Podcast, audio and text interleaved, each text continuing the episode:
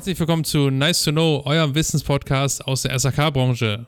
Heute wollen wir euch mal das Thema Luft und Lüftung mal ein bisschen näher bringen. Hierzu bin ich natürlich wieder nicht alleine, sondern ich habe den lieben Patrick wieder mit dabei. Hallo Patrick, grüß dich. Servus, grüß dich. Und wir haben heute einen Special Guest mit dabei, könnte man sagen. Das ist der Mario. Mario ist äh, kurz vor Ende seiner Ausbildung als äh, zum Anlagenmechaniker, ist im Schwerpunkt auf seiner Arbeitsstätte im, äh, ja, im Bereich der Lüftung tätig. Hier im Schwerpunkt auch in den Krankenhäusern. Das heißt, der ist da absolute Koryphäre jetzt schon in seiner Lehrzeit äh, in dem Bereich. Aber Mario, erzähl uns doch mal ganz kurz, selber mal ganz kurz, was du so in deinem Arbeitsalltag so im Krankenhaus erlebst. Ja, klar, gerne doch. Hallo erstmal. Also, ja, was mich angeht, ich bin seit September 2019 Azubi im Klinikverbund Allgäu und darf mich dort mit der Stiefmutter der SHK-Branche auseinandersetzen, was ich aber auch sehr gerne mache, da wiederum alle Teile des Gewerks in der Lüftung zusammenlaufen, um so eine komfortable Luftkonditionierung für die Patienten und Mitarbeiter zu gewährleisten. In erster Linie kümmere ich mich dort um die Wartung und Instandhaltung der Geräte. Und da wir vom Altgerät bis zum modernen Gerät alles vor Ort haben, ist halt immer wieder was Neues geboten. Doch auch an der Luftverteilung gibt's halt immer wieder was zu tun, da Stellmotoren hängen oder Klappen unsere Gebäudeleittechnik wahnsinnig machen. Aber auch dezentrale Geräte wie Badeablüfter, Deckenkühler, Torluftschleier gehören zum täglichen Broterwerb, also Langeweile kommt da nie auf. Hervorragend. Also sa sage ich ja schon, äh, absolute Koryphäe jetzt schon auf dem Gebiet und äh, absoluter Pluspunkt für unsere Wissensvermittlung hier. Aber Patrick, äh, jetzt mal zu dir, zur ersten Frage an dich. Ähm, wir reden ja jetzt über Luft- und Lüftungsanlagen. Warum geht das uns Heizungsbauer eigentlich so viel an und äh, warum sollten wir uns auch darum kümmern? Ja, also das grundsätzlich mal so, Luft ist eigentlich im Endeffekt für uns zum Leben mal das Wichtigste. Da müssen wir uns mal ganz klar auseinandersetzen. Entscheidend ist mal eins, wir Menschen brauchen Luft wie Wasser. Eigentlich sogar mehr, weil Wasser könnte man vielleicht noch in ein, zwei Tage auskommen. Bei Luft wird es recht schwierig. Aber das ist für uns auch ganz, ganz wichtig. Die Luft wollen wir natürlich nicht jemanden entziehen, das wollen wir nicht, sondern wir wollen schauen, dass jeder eine frische Luft kriegt. Und da ist mal ganz einfach, wir wollen mal diese Luft überhaupt mal uns genau anschauen, beziehungsweise die Lüftungstechnik. Und da haben wir Begriffe und Definitionen natürlich in der DIN 1946 drinstehen. Das heißt, da wird auf jeden Fall mal uns erklärt, wie behaglich dieses behaglich oder dieses Raumklima behaglich sein muss für uns, für die physische und psychische Wohlbefinden, also für uns Menschen. Entscheidend ist mal eins, wir haben gewisse Einflussgrößen auf unsere Behaglichkeit. Das sind mal grundsätzlich die Raumlufttemperaturen, die Temperaturen der Raumumschließungsflächen und die Raumluftfeuchtigkeit das haben wir mit dem Sven schon mal geredet bei unserem Podcast mit unserer Fußbodenheizung. Da hat uns der Sven schon mal das erklärt, dass wir da ein sehr hohes Behaglichkeitsempfinden haben. Das heißt, das kann man da auch sehr genau erklären und berechnen. Deswegen ist es ganz wichtig. Es ist natürlich aber so, auch die Intensität unserer geistigen und körperlichen Tätigkeit, das heißt, wenn wir viel arbeiten oder viel bewegen uns, haben wir natürlich auch ein Problem, dass die Behaglichkeit natürlich sich nach oben oder nach unten bewegt. Und deswegen müssen wir einfach mal gucken, was für uns entscheidend ist und wir als Heizungsbauer beziehungsweise als Lüftungsbauer, das gehört ja mit zu uns im Beruf inzwischen Zeit, müssen eigentlich im Endeffekt mal für diese Menschen, die da drin sind, eine Luft hinbringen, dass Raumklima so ist, dass jeder zufrieden ist. Schauen wir uns mal allgemein die Luft an und das ist schon so viele meinen ja immer oder viele meinen immer so Luft oder wenn ich das auch immer frage in der Schule, wie schaut überhaupt Luft aus, weiß, wissen es die wenigsten. Grundsätzlich mal haben wir eigentlich 21% Sauerstoff, wobei das nicht ganz korrekt ist. Wenn wir es ganz genau sehen würden, haben wir 20,95%. Aber für uns Heizungsbauer ist auch ganz wichtig, gerade für dich auch als Kundendienstler, Daniel, ist so, wir müssen die 21%, die müssen stehen. Das ist für entscheidend. Danach haben wir an sich das zweite Gas, den Stickstoff, mit ungefähr 78,8. So, und dann haben wir im Endeffekt ganz, ganz entscheidend die restlichen Gase. Das heißt, die bestehen nur noch aus 1%. Und was haben wir da alles drin? Da haben wir Argon drin mit knapp 93%, Kohlenstoffdioxid mit 0,04%, also das ist relativ wenig, das sieht man schon, aber für uns natürlich sehr, sehr wichtig, weil auch dieser Kohlendioxid, werden wir sehen im, im Folge der Podcast, dass wir da sehr viel erreichen müssen, weil Kohlendioxid ist für uns Menschen sehr, sehr entscheidend, dass wir nicht schlafen oder so weiter. Dann haben wir im Endeffekt, wenn wir das so anschauen, haben wir einiges in der Luft Luft natürlich drin. Wir haben Aerosole drin, das heißt, wir haben Wasser drin, wir haben im Endeffekt einiges an Staub drin, wir haben biologische Teilchen drin, also du siehst, da ist schon wieder sehr, sehr viel. Für uns müssen wir einfach so sehen, mal unsere Dichte der Luft ist auch wieder so eine so eine Sache, weil wie gesagt, unsere Luft hat eine gewisse Dichte und die ist im Endeffekt mal so in der Regel 1,25 Kilogramm pro Kubikmeter. Also, wenn du das siehst, nur ein Achthundertstel von Wasser. Das heißt aber, Ganz wichtig, wenn der Wassergehalt, Dampf und der Druck in dieser Luft wieder zu und abnimmt, wird die bedeutend beeinflusst. Also du siehst schon, allein obwohl wir doch einen sehr kleinen Bereich an Wasser in unserer Anlage haben, ist es so, dass wir dennoch mit ein bisschen Wasserdampf sofort die Luft beeinflussen. Deswegen kommen wir jetzt auch wieder zu einem Punkt, den jeder von uns kennt, die relative Luftfeuchte. Und die relative Luftfeuchte, die sollte bei uns, dass wir uns wieder behaglich fühlen, in einem Raum circa zwischen 40% bis 60% liegen. Unter 40% kann es vielleicht sein, dass du das schon mal gehabt hast, dass dein Raum 40% zu wenig hat, dass du dann so eine statische Aufladung hast. Über 60% hast du dann eher so das Problem, dass wir dann im Endeffekt so ein schwüle Gefühl haben und wenn da wir ein Problem haben, dann haben wir im Endeffekt in unserem Raum einfach Schimmel, Sporen oder sonstiges Ding und die Wände werden richtig feucht. Also du siehst schon, Luft und Heizung wird in Zusammenarbeit immer wichtiger und richtiger. Ja, das ist ja Wahnsinn, was da schon mal alles wieder mit zusammenkommt, ne? was man sich so gar nicht so bewusst ist, wenn man da nicht tagtäglich mit zu tun hat. Ja, du hast gerade angesprochen, wir haben da ähm, so ein paar Werte von schlechter Luft, worüber wir hier reden. Was sind das denn eigentlich so für Werte und äh, welche sollten wir da im Speziellen überprüfen? Die Frage geht mal an dich, Mario. Ja, also wenn wir von einem behaglichen Raumklima sprechen, dann müssen wir natürlich die Qualität der Atemluft mit einbeziehen. Also wir müssen uns mal vorstellen, dass man bereits von schlechter Luft spricht, wenn die CO2-Konzentration zwischen 0,1 und 0,15 Prozent liegt. Also auf die ganze Atemluft. Ja. Und äh, dabei hängt der notwendige Frischluftbedarf von der einzuhaltenden Frischluftqualität und der Tätigkeit der Person ab. Also wenn sich dann gleich noch mehrere Personen in einem Raum aufhalten, wie in Büros oder im Klassenzimmer, dann wird der Sauerstoff in der Atemluft schnell verbraucht, wohingegen aber der CO2-Gehalt stetig zunimmt. Abhilfe schafft man natürlich nur, wenn man richtig lüftet und das am besten nach DIN-Norm 1946-6. Das klingt jetzt nach einem Scherz, aber es ist es nicht. Das richtige Lüften hat enorme Bedeutung für das gesunde Raumklima, so sagen Experten. Denn es kann trotz Lüften zu stickiger Luft kommen, wenn man falsch lüftet. Ähm, wir Menschen reagieren mit einem gesteigerten Müdigkeitsempfinden und deutlichen Leistungsabfall bei kontinuierlicher Erhöhung des CO2-Anteils in der Luft. Äh, die wird dann als stickig oder verbraucht empfunden. Um das zu vermeiden, kann es helfen, die Raumluft vor allem den CO2-Wert in der Luft zu überwachen, mit beispielsweise einem CO2-Luftqualitätsmonitor oder einem professionellen CO2-Datenlocker. Ähm, zum anderen erleichtert uns der Standard des Deutschen Instituts für Normung das schnelle und effektive Lüften, in dem festgelegt ist, wie lang Frischluft in einen Raum strömen sollte, um ein einwandfreies Raumklima zu garantieren. Ja, Mario, jetzt hast du ja die ganze Zeit schon von äh, wilden äh, CO2-Grenzwerten und, äh, und Einstufungen da gesprochen. Ähm, wie genau sehen denn diese Werte aus? Ja, also 1858 gab es einen Mann, der sich mit der Raumlufthygiene auseinandergesetzt hat. Max von Pettenkofer. Der verstand die Bedeutung des an sich ungiftigen menschlichen Atems in Bezug auf die Raumluftqualität. Das heißt, wenn ein CO2-Wert von 0,1 Prozent erreicht ist, dann gilt die Raumluft als verbraucht. Also diese 0,1 Prozent CO2 bilden wiederum die Grenze und werden als Pettenkofer-Wert bezeichnet. Was bedeutet, dass es das grundsätzliche Gebot der Raumlufthygiene ist, diesen Wert nicht zu überschreiten. Der Mensch wird diesbezüglich als Hauptquelle von, Luftverunreinigungen angesehen und das bedeutet im Umkehrschluss, dass die erforderliche Lüftungsrate auf die Anzahl der sich im Raum befindlichen Personen bezogen wird. Ja, also das ist schon mal gar nicht schlecht, das passt auch. Also du siehst schon, ganz, ganz wichtig, Daniel, dass wir da einfach drauf achten müssen. Und jetzt müssen wir uns einfach mal gucken, was haben wir denn da noch so in den ganzen Geräten. Also du entscheidend ist mal, der Pettenkofer hat jetzt äh, Mario ja natürlich klar gesagt mit diesem 0,1 Prozent, aber wir müssen uns mal anschauen, wie ist denn diese Raumluftqualität auch. Und da, lieber Daniel, ist auch so, wir haben im Endeffekt 1000 ppm CO2. Das heißt, für uns müssen wir das auch wieder ganz klar ansehen ist mehr als 1000 ppm CO2, haben wir einfach ein Problem. Deswegen ist auch so, wenn wir zum Beispiel in Anlagen gehen, also wenn du jetzt auch in Anlagen reingehst, sollte jeder von uns inzwischen auch einen CO2-Messer mitnehmen. Das finde ich gar nicht schlecht. Warum ist es nicht schlecht? Das habe ich schon in der Schule gesehen.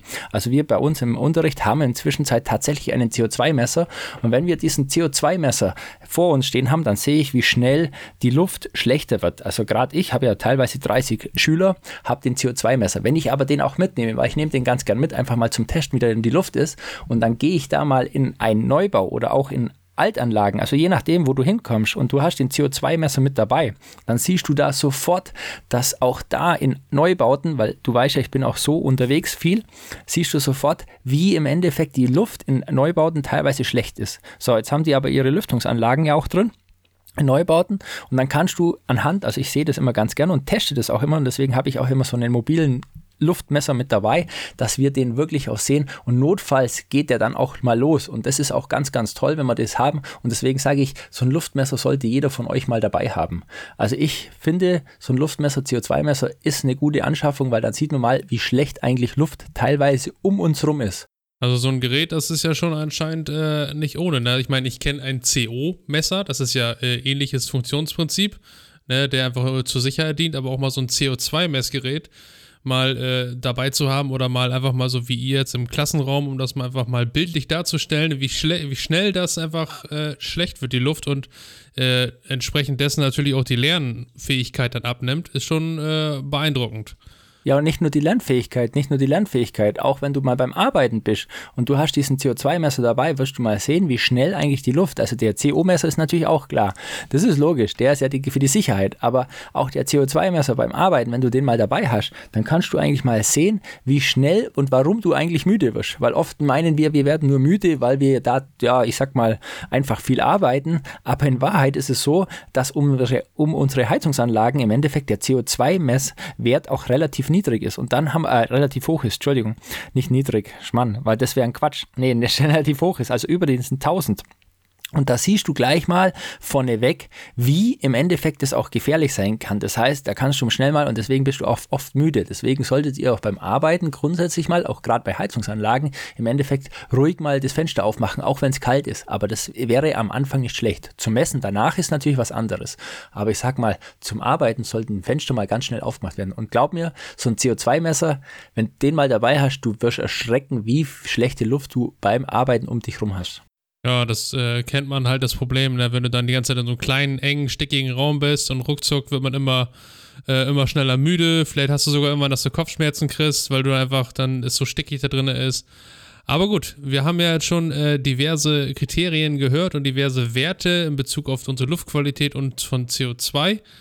Aber welche Verpflichtungen genau gelten, sind denn jetzt quasi für uns Heizungsbauer da an die Luftqualität äh, gegeben oder wie können wir da Einfluss drauf nehmen?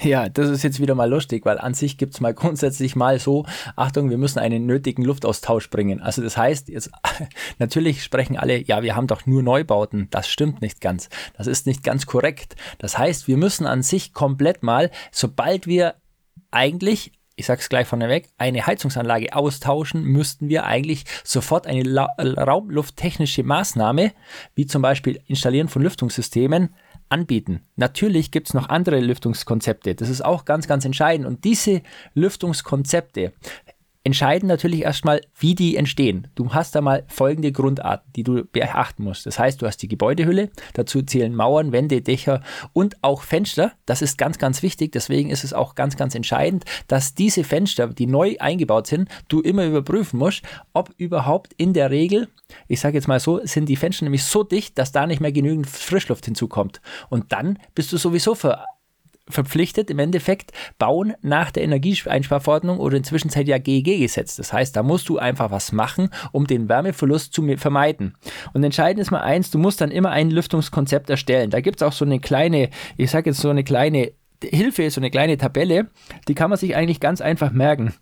Du kommst hin, machst mit deinem Kunden oder mit deinem ja, ich sag mal, deine Wartung und jetzt ist es so, du tausch einen Kessel aus. Jetzt gehst du natürlich auf das Haus hin und schaust dir dieses Haus mal an. Ist das Haus saniert? Das heißt, ist außen ein Wärmeschutz, ist sind neue Fenster drauf, dann ist es relativ einfach. Ist das nämlich da? Ist das gegeben? Neue Fenster? Ist es saniert? Dann musst du im Endeffekt mal Folgendes beachten. Du musst ein Raumluftkonzept erstellen für den Kunden. Du kommst da gar nicht drum rum. Das heißt, du musst hergehen und musst jetzt gucken, okay, was muss ich denn alles haben? Habe ich fensterlose Räume, wo meine Heizungsanlage? Ja, nein. Wenn ich welche habe, muss ich sogar noch ganz wichtig, nach der DIN 18017 sogar noch die Lüftung äh, mit einbeziehen für fensterlose Räume. Du siehst schon. Habe ich keine, ist das natürlich nicht notwendig. Dann musst du die notwendigen lüftungstechnischen Maßnahmen, wie zum Beispiel Gesamtaußenluftvolumenstrom, Feuchteschutz und Luftvolumenstrom durch Infiltration beachten. Ist er gegeben? Ja, nein. Ist er gegeben? Ja. Dann musst du im Endeffekt sagen, okay, ich muss jetzt da was machen, ich muss eine raumlufttechnische Maßnahme einbauen. Ist es nicht gegeben, weil ja im Endeffekt du das halt hast, dass da immer genügend Luft reinkommt, dann hast du nur die Anforderung zu schauen, hast du Energie, Hygiene und Schallschutz zu beachten. Auch hier wieder ja, nein. Habe ich ja, also ich muss wieder Energie und Schallschutz einbringen, dann muss ich wieder raumlufttechnische Maßnahmen machen. Habe ich keine, dann habe ich natürlich keine raumlufttechnischen Maßnahmen zum Erbauen. Also du siehst schon, in dem Ganzen ist es so, dass wir da viel machen. Und jetzt kommt der absolute Hammer. Gemäß die 1946-6, die der Marion ja schon gesagt hat, ist dieses Ganze nicht nur für Neubau, sondern wirklich für komplette Bestandsgebäude.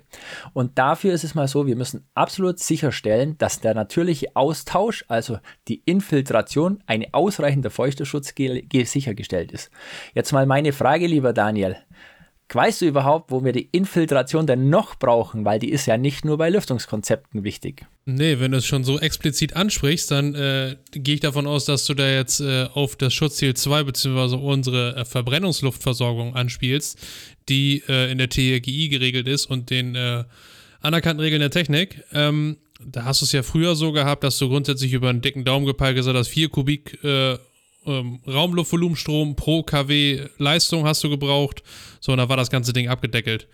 Du hast aber es ja schon gesagt, du hast heutzutage Gebäude, die super dicht sind und die werden immer energieeffizienter und immer mehr gedämmt und das heißt, du hast immer viel weniger Luftwechsel gegeben und deshalb musst du da jetzt ein differenziertes Verfahren anwenden in diesem Bereich und zwar musst du immer das 1,6-fache, um das vereinfacht auszudrücken, das 1,6-fache ähm, der, der Gasgeräte-Nennleistung nehmen wenn du natürlich Kaskaden hast oder du hast halt mehrere Gasgeräte, dann musst du die natürlich zusammenfassen. Aber das 1,6-fache der Gasgeräte-Nennleistung ähm, musst du da schon haben. Pro Kubikmeter. Ne, 1,6 Kubikmeter pro Stunde pro kW Nennleistung. So, jetzt haben wir es mal auf den Punkt gebracht. Ähm, das hast du da jetzt gegeben, aber ähm, ja, du musst halt einfach, ich sag mal, einen gesunden Menschenverstand walten lassen. Du musst dir das Ganze mal angucken ähm, wie bist du da aufgestellt? Weil heutzutage hast du halt nirgendwo mehr diesen, diesen richtigen Luftwechsel. Früher hast du so alte Gebäude gehabt, undichte Fenster etc. Da war es fast zu vernachlässigen. Aber heute mit den steigenden Anforderungen, da musst du halt dann genau gucken und das halt auch immer nachrechnen. Deshalb sind wir ja überall normgebunden und äh, müssen das Ganze dann auslegen. Ganz wichtig dabei ist noch, muss ich nochmal anmerken, äh, für alle, die jetzt vielleicht Aha sagen, ne, früher waren ja immer, du hast ja immer B-Geräte, also Heizgeräte der Kategorie B, mussten wir das ja gewährleisten. Heutzutage zählen aber auch die C-Geräte mit dazu, weil du musst auch sogar nachrechnen, ob der Ringspalt in unserem äh, LAS-System, ob der dann auch diese 1, das 1,6-fache ähm, Verbrennungsluftvolumenstrom, ob der das hergibt. Das ist natürlich in den meisten Fällen gegeben, weil du ein, äh, eine Verbundzulassung hast mit dem äh, Abgassystem zu dem Gerät, was du anschließt, aber du musst es halt trotzdem nachrechnen und sicherstellen. Genau, also daran sieht man auch tatsächlich, dass diese sogenannten Lüftungskonzepte oder diese ALDs, also die Außenluftdurchlässe für die Fenster, ganz, ganz wichtig sind. Also die sie schon, die gehören genauso in das Lüftungskonzept und viele meinen immer, ja, das ist ja nur äh, für THGI oder sonst was. Nein, das gehört auch tatsächlich in unser Lüftungskonzept und darum ist es ganz, ganz wichtig, dass wir das alles gewährleisten. Auch bei Kategorie C. Gut, da werden wir jetzt keine ALD-Geräte oder ALD Fensterlüftungen brauchen, das ist mal logisch, weil, wie du richtig sagst, es geht über den Ringspalt. Aber bei Kategorie B werden wir sehen, da brauchen wir das. Und das ist ganz entscheidend, dass wir das für alle brauchen. Mario, mal ganz kurze Frage hätte ich mal zwischendurch. Mal schauen, ob du das hast.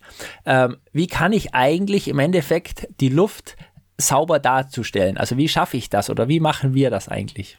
Ja, da warst du ja prädestiniert und ein guter Lehrer. Also wir haben, wir haben ja das sogenannte HX-Diagramm.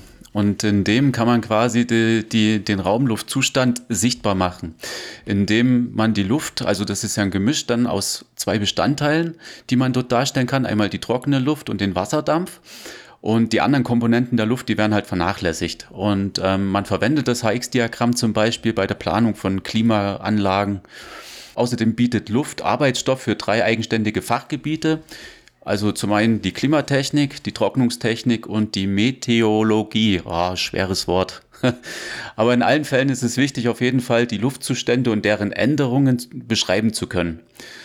Das macht man an einer ganzen Reihe von Zustandsgrößen fest, also die wie du vorhin schon gesagt hast, die sogenannte absolute Feuchte, relative Feuchte, die Temperatur, den Luftdruck und so weiter. Und wenn man diese grafisch abbilden äh, kann, ist das meistens übersichtlicher als blanke Zahlen. Noch deutlicher wird das Ganze, wenn es um die Darstellung einer Zustandsveränderung an sich geht. Aber Patrick, da kannst du sicher einiges noch mehr dazu sagen. Also auf jeden Fall, also gerade beim dem HX-Diagramm, den die meisten ja kennen oder viele natürlich kennen, aber wahrscheinlich noch nie wirklich sich genau angeschaut hat, muss man mal ganz klar erkennen. In dem HX-Diagramm habe ich, wie gesagt, wie du schon gesagt hast, diese sogenannten vier, fünf äh, Sachen. Unter anderem auch die Enthalpie, die du ein bisschen vergessen hast. Die Enthalpie ist die Wärmeenergie in unserer Luft. Und warum ist das für uns auch so wichtig und warum sollten wir auch dieses HX-Diagramm oder diese Luftzustände? Ich nenne mal gleich mal zwei Punkte. Erstens mal äh, Wärmepumpen Luft da ist mal ganz, ganz wichtig, da sehen wir schon mal, wenn wir das nämlich hinbringen, da sieht man mal, wie viel Energie in warmer Luft ist oder in etwas wärmerer Luft ist und je mehr Luftfeuchte drin ist, also je mehr Wasser in, dem, in der Luft drin ist, habe ich mehr Energie und kann die dann zum Beispiel für die Wärmepumpe rausnehmen. Zum Zweiten kann ich mit meinem HX-Diagramm sogar, wenn ich genau bin und das HX-Diagramm auch verstehe, zum Beispiel auch, ich sag mal, die Kondensationswärme äh, ermitteln und das weiß dann schon jeder von dem, was wir meinen, das ist der sogenannte Brennwert. Also ihr seht schon, man kann mit dem HX-Diagramm einiges machen und deswegen ist es ganz, ganz wichtig, dieses HX-Diagramm zum Verstehen, weil man kann erstens mal die ganzen Luftzustände ändern und ganz wichtig, wir können gleich mal feststellen, wie arbeitet unsere Wärmepumpe oder was wir auch feststellen können, ist im Endeffekt, wie arbeitet unser, ich sage jetzt mal, Brennwertgerät. Also das kann ich alles anhand dieses HX-Diagramm darstellen. Ja, das HX-Diagramm habe ich damals in der Meisterschule gehasst. Ne? Das war immer so dieses, du musstest es machen, aber wenn du es einmal richtig verstanden hast, wie das Ganze da zusammenhängt und äh, dass du kannst es halt super bildlich darstellen auf diesem Diagramm, dass es dann verstehst du so viel, so einfach in der ganzen Lüftungstechnik. Wann verändert sich welcher Wert, wenn du erhitzt, wenn du abkühlst, ne? Die Luftfeuchte, wie steigt die, dann die Kondensationsenergie. Das ist Wahnsinn. Genau, das ist auch so. Also Daniel, das sagst du auch ganz einfach. Ganz einfach, bei Lüftungstechnik ist einfach so, wenn du mal durchgestiegen bist und auch das im HX-Diagramm oder nicht nur im HX-Diagramm, sondern allgemeine Lüftungstechnik bist, ist Lüftungstechnik relativ logisch. Das ist das ganz große Problem. Lüftungstechnik ist nicht so, ich kann da irgendwas und hier was verändern und dort was verändern.